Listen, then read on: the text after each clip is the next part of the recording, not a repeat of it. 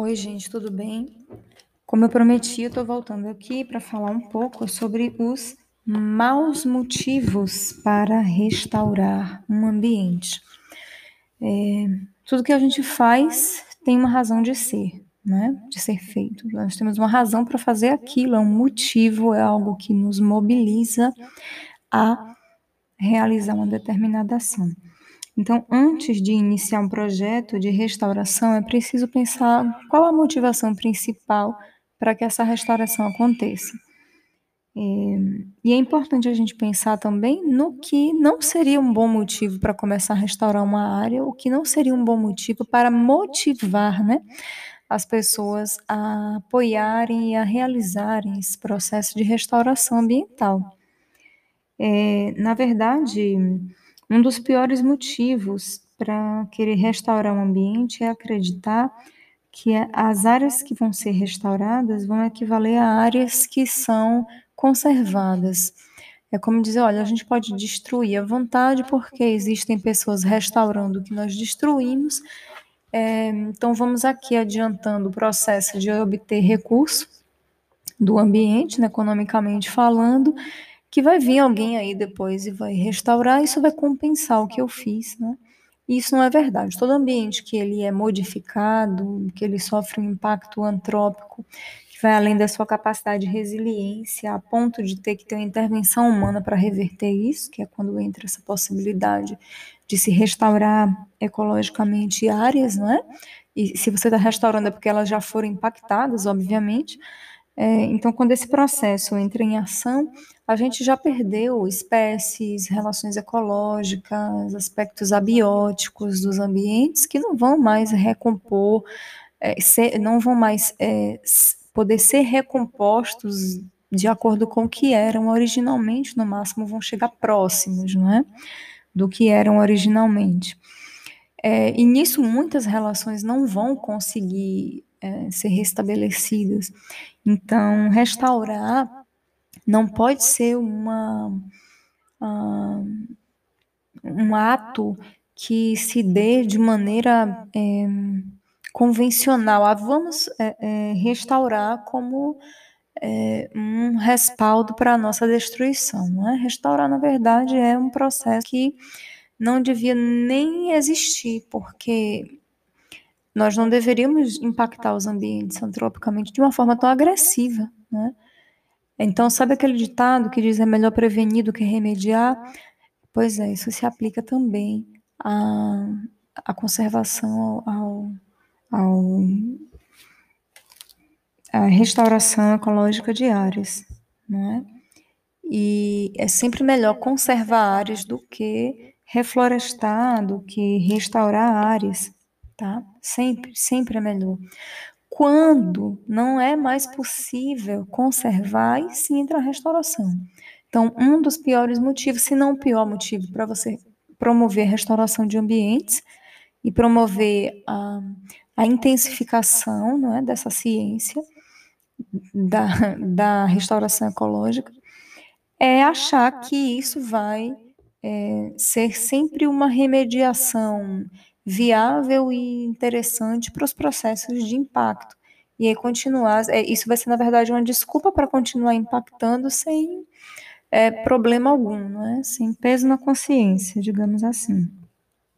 Então, obviamente que já existem várias experiências bem-sucedidas de restauração, né? mas, obviamente, também restaurar um lugar nunca substituirá conservar um lugar. Então, é sempre preferível conservar um lugar é sempre preferível prevenir uh, os processos de impactos profundos do que ter que restaurar, né, consertar os erros ali. Né? Nunca vai ficar como é o original, né? É como você, já adulto, fraturar o osso do corpo. Né? É sempre preferível evitar uma fratura do que dizer, ah, não tem problema, se fraturar, a gente põe um gesso, mas obviamente a sua mobilidade depois de adulto, né, que corresponde aqui a um ambiente que já está estabelecido, é, não vai ser a mesma de antes. Então você quebra, você fratura um osso, você vai imobilizar aquela área, você vai impedir a correta oxigenação através da passagem do sangue por aquele local, vai ter que passar por um longo processo de fisioterapia para retomar os movimentos e quase nunca esses movimentos vão ser idênticos ao original, você vai ficar sempre com um ponto de fraqueza, né, é, é, no seu corpo, é, que vai estar tá muito mais propenso a sofrer um, um, uma nova fratura, por exemplo, em num abalo muito menor do que os ossos que não sofreram fratura alguma. Então é assim que a gente tem que pensar quando a gente restaura a natureza. Eu vou restaurar porque foi quebrado, né? Eu vou restaurar porque está precisando, sofreu um grande impacto. E não a restauração veio para é, fazer com que a gente possa ir usufruindo da natureza da mesma forma, sem pensar e, e, e de uma forma extremamente agressiva e capitalista e depois a gente resolve, né? Porque isso não funciona. Isso não funciona para nada na vida, né? Muito menos para a vida em si, a manutenção do equilíbrio ecológico. Então, existem muitas dúvidas se as áreas restauradas vão realmente atingir a qualidade ambiental das áreas que já existiam naqueles locais, quando eram conservadas. É, ao contrário de conservar, restaurar exige muito investimento, né? porque se você conserva uma área, você vai gastar muito menos dinheiro, muito menos mão de obra, não é? E, e esses custos geralmente são pagos pela própria sociedade, então seria até pensando de maneira capitalista um prejuízo, né? Você, ao invés de conservar uma área, você restaurar essa área. Vai ser um prejuízo para a sociedade, vai ser lucro só para uma pessoa ou duas, né? Então não vale a pena pagar por esses custos. Tá? Por isso, é, é, a, a, possibilidade de restauração não é, nunca vai poder né, justificar qualquer degradação, né, que é o que se, se chama de tese da restauração, que é o que eu estou dizendo para vocês. Então, o é, que é a tese da restauração? É a crença não é, de que a restauração veio para que eu possa degradar como eu quiser, porque depois alguém conserta o meu erro, né? Então, nunca houve restauração em tudo igual ao ambiente conservado. Quem são, então, os, os, restauradores que obtêm, na sua prática diária, um sucesso no que fazem? São aqueles que conseguiram igualar alguns poucos parâmetros com ecossistemas de referência mais conservados, então eu cheguei perto de uma Mata Atlântica quando eu reconstruí essa área que foi devastada, mas jamais eu retornei, é, pro, é, eu proporcionei o retorno ao ambiente prístino, que é aquele ambiente natural inicial antes de sofrer o impacto. A possibilidade de se restaurar ecossistemas também não vai compensar o consumo exagerado de recursos por uma pequena porção da população mundial. Então, esse é um segundo mau motivo para restaurar achar que, como existe a possibilidade da restauração, agora eu posso consumir muito, né? Porque existem parcelas da nossa sociedade, né? na verdade, existe uma parcela muito pequena que consome absurdamente, existe uma outra parcela que consome muito, e existe uma parcela que consome menos. E essas pessoas que consomem muito impactam a natureza mais do que as que consomem menos, que são a maior parte da humanidade. E isso é, não pode continuar por conta de termos hoje técnicas que nos permitem restaurar ambientes. Então, restaurar é sempre a última opção, né? E nunca pode servir de desculpa né? para que eu continue nesse consumo exagerado. Isso precisa ser refreado, isso precisa ser é, posto é, de forma legal. Então, a legislação ela tem que cobrir isso. O quanto uma pessoa pode impactar o ambiente. Não é porque é muito injusto que um indivíduo possa impactar o ambiente de uma forma avassaladora e um outro indivíduo é, fique, então, sem ter a possibilidade de usar quase que nenhum recurso. O ideal é equilibrar isso, não para que todo mundo use muito, mas que todo mundo use o mínimo possível dentro daquilo que a natureza oferece, né? que é o ponto de partida. O que é que a natureza pode me oferecer sem, causa, sem que eu cause grandes impactos, né? E dividir isso de uma forma é, é, mais justa socialmente. Então, isso é uma coisa a se pensar, né? É, as classes altas, elas costumam acreditar que restaurar os ambientes é sua autoindulgência. Então, eita, eu estou usando muito isso aqui, então eu vou dar um dinheiro para a restauração da Mata Atlântica. E então, com isso, eu fico tranquilo porque eu posso continuar é, extraindo o máximo possível da natureza, já que meu dinheiro me permite pagar por isso. Quando, na verdade, é, essa relação aí, ela é uma relação que é, é, não vai ter um equilíbrio, né?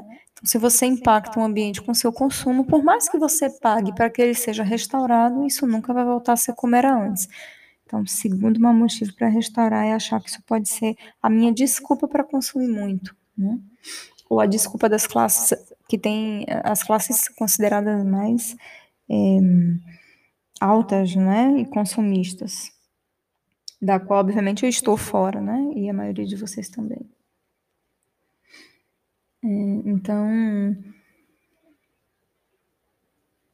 esses recursos, eles precisam ser, na verdade, restaurados por outros motivos. Mas como a gente está falando dos maus motivos, vamos continuar. Quando a gente restaura o ambiente, a gente acaba gerando uma drenagem eficiente de carbono ali. E essa discussão da liberação de carbono é uma discussão que está em alta, né? Hoje estava há muitos anos atrás já, mas não tanto quanto hoje, porque é uma necessidade premente controlar as emissões de carbono. E aí o que, que acontece? A mente humana é tão louca que as pessoas fazem o quê? Elas estão fazendo, olha, eu estou reduzindo aqui o impacto de carbono é, o mínimo possível, ou não estou reduzindo, mas não se preocupa que eu estou comprando que está sobrando dos outros países. Então, tem um país que está reduzindo carbono mais do que o que deveria. Então, esse, e, mas ele fez um acordo que ele ia ter uma redução aí percentual, chutar um valor aqui de 20%, esqueci agora qual é o valor.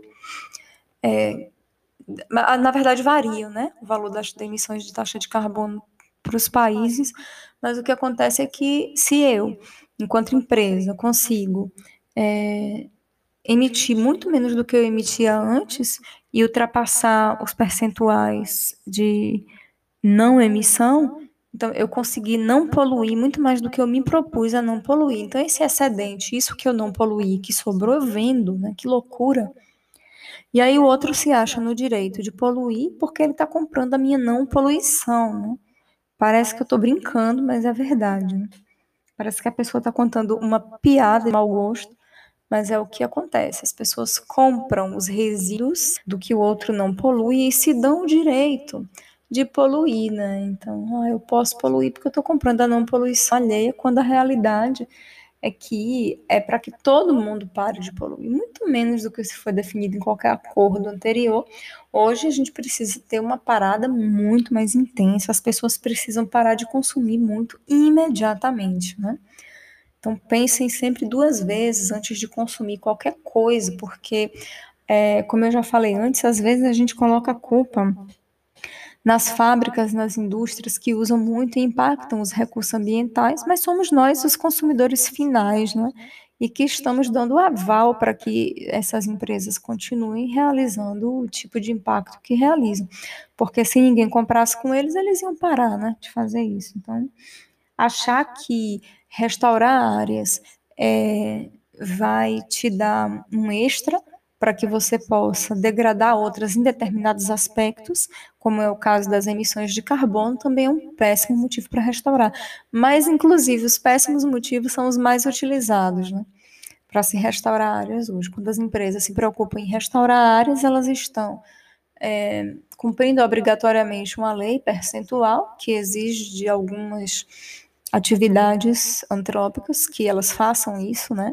É, que mantenham áreas conservadas ou que é, preservem, não que é, restaurem, né, outras, tá? Ou porque elas estão restaurando uma área para ter direito de extrair algo de uma outra área. Então, ou é uma compensação imediata, e eu destruí, então vou devolver, ou é uma compensação futura, né? deixa eu manter isso aqui como um extra para que no futuro eu possa destruir. O que das duas formas é um, uma coisa absurda, né? E, e, uma compensação que não é real. É como se eu pegasse mil reais emprestado e devolvesse cem. Né? Tô pegando mil reais emprestado de você, mas não se preocupa não, que daqui a dois anos eu te devolvo cem reais. Então é mais ou menos isso que a gente está fazendo com a natureza. Né? E quem perde são as pessoas todas que precisam usar os recursos naturais, não vão ter mais que recurso extrair. Né? Então, não existe nenhuma restauração capaz de equacionar o gasto descontrolado de recursos naturais em um planeta finito. Eu fico me perguntando quando é que as pessoas vão entender que o nosso planeta é finito, né? Que os nossos recursos não são sem fim, e a gente pode explorá-los indefinidamente, acreditando que magicamente eles vão ficar ali para sempre, quando a gente percebe que isso não é verdade. Né? Hoje a gente consegue ver claramente ao longo da vida de um ser humano rios desaparecendo, né? Então isso é uma loucura, né? Um absurdo, é uma coisa que nos devia gerar um pânico, um medo profundo e uma atitude, né? De parar imediatamente com esse nível de impacto. E na verdade o que acontece é que as pessoas ficam buscando, né? Um respaldo na restauração para justificar o impacto que elas realizam no ambiente que é uma coisa muito, muito errada né, e que pode gerar uma piora muito grande no estado de conservação ambiental. Principalmente para quem não entende o processo ou para quem faz questão de não entender, não é? Porque acha que o mais importante é obter o recurso e o lucro ali em relação à natureza. Além do problema do planeta ser finito, finito né, ter fim em relação aos seus recursos, tá? Há também uma perversa concentração de emissões de carbono e de consumo de recursos naturais em geral. Se vocês pararem para pensar que metade das emissões de carbono do planeta são produzidas por 7% da população mundial, enquanto metade da população emite 6% do carbono, é uma coisa de enlouquecer, né? 7% das pessoas no mundo estão destruindo o mundo e o restante está emitindo o mínimo. Então, a política pública ecológica tem que ser voltada para quem? Para essas pessoas que têm um poder aquisitivo maior, que estão impactando o ambiente dessa forma louca e absurda, é absurdo, né? É, é, impossível, é impraticável, isso é inaceitável. Então, tem, há de existir um controle sobre os grandes poderes aquisitivos do planeta, né? é, as pessoas mais influentes e mais que têm uma condensação do, do poder econômico na nossa sociedade é, são as que devem reduzir seu consumo, tanto porque elas são as que mais consomem recursos naturais, como porque também elas devem dar o exemplo para o restante da população mundial, justificando as melhores oportunidades de educação que tiveram. Né? Então, se eu tenho acesso a mais é, recursos é, financeiros e a mais recursos culturais, né, é, e de educação, então eu tenho que mostrar que isso me dá um respaldo para dizer, não é porque eu tenho dinheiro que eu vou usá-lo de maneira é, impensada, né? Só porque eu tenho, eu uso e eu faço o que eu quiser, impacto como eu quiser. Então, os processos de restauração de ecossistema, eles devem ser tomados também em seu sentido subjetivo, sendo considerados uma urgente e necessária é, é, ação que deve ser realizada, né? Para restaurar não só o ambiente, mas também para restaurar as pessoas e para restaurar os hábitos das pessoas. Então, a educação ambiental entra aí como um papel fundamental, olha que coisa interessante, na restauração dos ambientes. Porque para que eu restaure os ambientes, eu preciso que as pessoas estejam conscientizadas, estejam. É, é, sejam tocadas também, né, nesse aspecto, estejam sensibilizadas, é a palavra que eu queria usar, para que essas ações de restauração realmente, é, é, para o fato de que elas realmente são importantes. Então não adianta somente eu restaurar e conservar, mas eu tenho que também o ambiente, mas eu tenho que também restaurar e conservar as pessoas, restaurar e conservar os hábitos humanos, né? Na verdade, restaurar os hábitos humanos e não conservá-los, né? transformá-los, para que eu possa ter ecossistemas restaurados. Então eu tenho que ter uma coisa interessante que o, o Efraim Rodrigues diz no livro dele Ecologia da Restauração, é, é justamente isso, que para haver ecossistemas restaurados, é necessário que antes tenha havido tomadores de decisão restaurados, né? Que coisa bonita, assim, que, e que também é temerosa, né? temerária, porque restaurar pessoas é muito mais difícil do que restaurar ambientes, não é?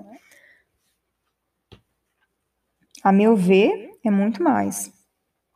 Então, a gente tem que contar com mais do que a contribuição direta da restauração para a melhoria do balanço de carbono, por exemplo. A gente precisa da contribuição potencial de uma nova geração de restauradores, né, dentre os quais vocês que estão aqui me ouvindo provavelmente se incluem, não é? E que e são pessoas que podem influenciar outras pessoas, então nós temos que nos treinar, né, de maneira proativa para que a gente também possa ensinar a mudar as regras do jogo que atualmente colocam é, na restauração a tarefa de consertar o dano causado por, pelas atividades humanas como se fosse uma faxineira planetária, né? uma, uma loucura. Então, é, a gente tem que se educar e educar o outro, né? É uma coisa que envolve um trabalho muito intenso, né? As curvas de distribuição de renda e emissão de carbono sobrepostas se vocês forem observar, elas têm origens diferentes, né? Emite carbono e, e, a distribuição, emissão de carbono, desculpa, e a distribuição de renda, elas têm origens diferentes, não permitem inferir sobre a emissão relativa a cada renda anual. No entanto, a relação positiva entre as variáveis, quer dizer, os mais ricos emitem mais, é reconhecida. Não dá para a gente provar, entende? O quanto uma pessoa mais rica emite mais carbono do que uma pessoa que é menos dotada aí de recursos econômicos ou não tem recurso nenhum. Mas é sabido que quanto mais dinheiro alguém tem, mais ela impacta o ambiente, né? Mais essa pessoa impacta o ambiente. Então, que o direcionamento da nossa formação, inclusive acadêmica e pessoal, seja justamente o contrário, né? Seja, é, se for o fato de você quer, querer conseguir mais recursos, ótimo, mas que você utilize esses recursos com parcimônia né? E que exista um limite para isso, né? Tem que ter um limite para o que uma pessoa pode extrair do planeta. Né? Tem que ter. Porque senão a gente cria uma desigualdade insustentável. Hoje a gente entende isso mais do que nunca. Desigualdade social é algo que é insustentável e que a médio prazo gera guerras civis incontornáveis e é, exacerba os processos de preconceito, não é? Porque precisa haver então um grupo que não deve ter direito a nada para que os outros tenham mais direito. Então começa a se excluir as pessoas da sociedade. Quem é que não vai ter o direito? Esse porque é negro, esse porque é, é homossexual, aquele por aquela porque é mulher, não é? Se for mulher negra homossexual, então vai mais para lá ainda. Então é, você percebe que esses processos eles também estão associados a um processo de capitalismo, a um processo de acumulação de riquezas que é absurdo diante da pobreza de outros. Então, tem que existir alguma coisa que gere uma qualidade. Eu posso ter menos e outros podem ter mais, mas tem que ter um limite para o quão pouco uma pessoa pode ter e para o quão tanto ela pode ter, né? Então, não dá para ser mais rico do que isso, não dá para ser mais pobre do que isso, para que a gente tenha uma vida equilibrada, né?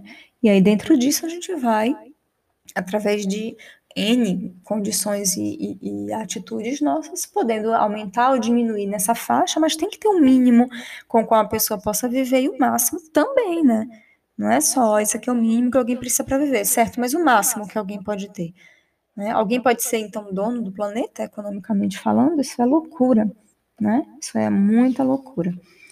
Então, a, a consequência desse mau uso, né? É, tem ordens de grandeza menor do que a das classes mais abastadas, né, das classes pobres, digamos assim, tem ordens de grandeza menor, do que das classes mais abastadas, mas está igualmente além das possibilidades da ecologia, da restauração, lidar com esse problema que envolve outras coisas, envolve política, envolve economia, envolve educação, né? As restaurações criam empregos ou oportunidades de melhoria de vida para grupos restritos de pessoas? Raramente. Então, você não pode atribuir à ecologia da restauração a capacidade de resolver problemas, como os problemas que a gente tem no Nordeste do Brasil. Não é a ecologia da restauração que vai resolver isso, é educação, isso é política pública. Né, que vai resolver esses problemas. Então, não dá para dizer que agora os ecólogos da restauração vão resolver as mazelas do planeta porque vão reconstruir aí de uma forma, é, é, digamos assim, minimamente aceitável determinados ambientes que foram absurdamente impactados. Né? E há também um risco é, é, que esteja se desenvolvendo um descompasso entre a escala do problema e a escala de resposta. Né? Isso é uma coisa muito importante. Nós estamos concentrando esforços numa escala é, que é muito menor do que o desafio real, né? Que, é que eu estou querendo dizer com isso? Será que esse trabalho de restauração vai ser tão importante quanto é, o trabalho de manter o funcionamento dos ecossistemas? É, é tipo quase fazer um jardim no fundo de casa quando você trabalha com restauração, você pega uma área e restaura, certo? Mas a restauração não é a salvação ecológica do planeta, não é? Ela vem para minorar algumas perdas, é importantíssima, sim, eu acredito nisso, mas um mau motivo para você fazer restauração de ambientes é achar que ela agora vai salvar a pátria, porque na verdade a demanda é muito maior do que o que a ecologia da restauração pode devolver aí para o ambiente né, pode sanar esse problema. Então, a, o potencial que a ecologia da restauração tem de resolver o problema de impacto ambiental no mundo é quase nenhum. Ela não tem o problema de a, a, a função de resolver, não. Ela tem a função de, né, é, é, é, de minorar os impactos, mas resolver o problema está para além dela. Então, as políticas públicas precisam ter intervenções drásticas para que as coisas possam se desenvolver da forma correta. Então, é, Ainda que os esforços atuais não sejam suficientes, todos os níveis de atuação não devem se excluir, devem se completar.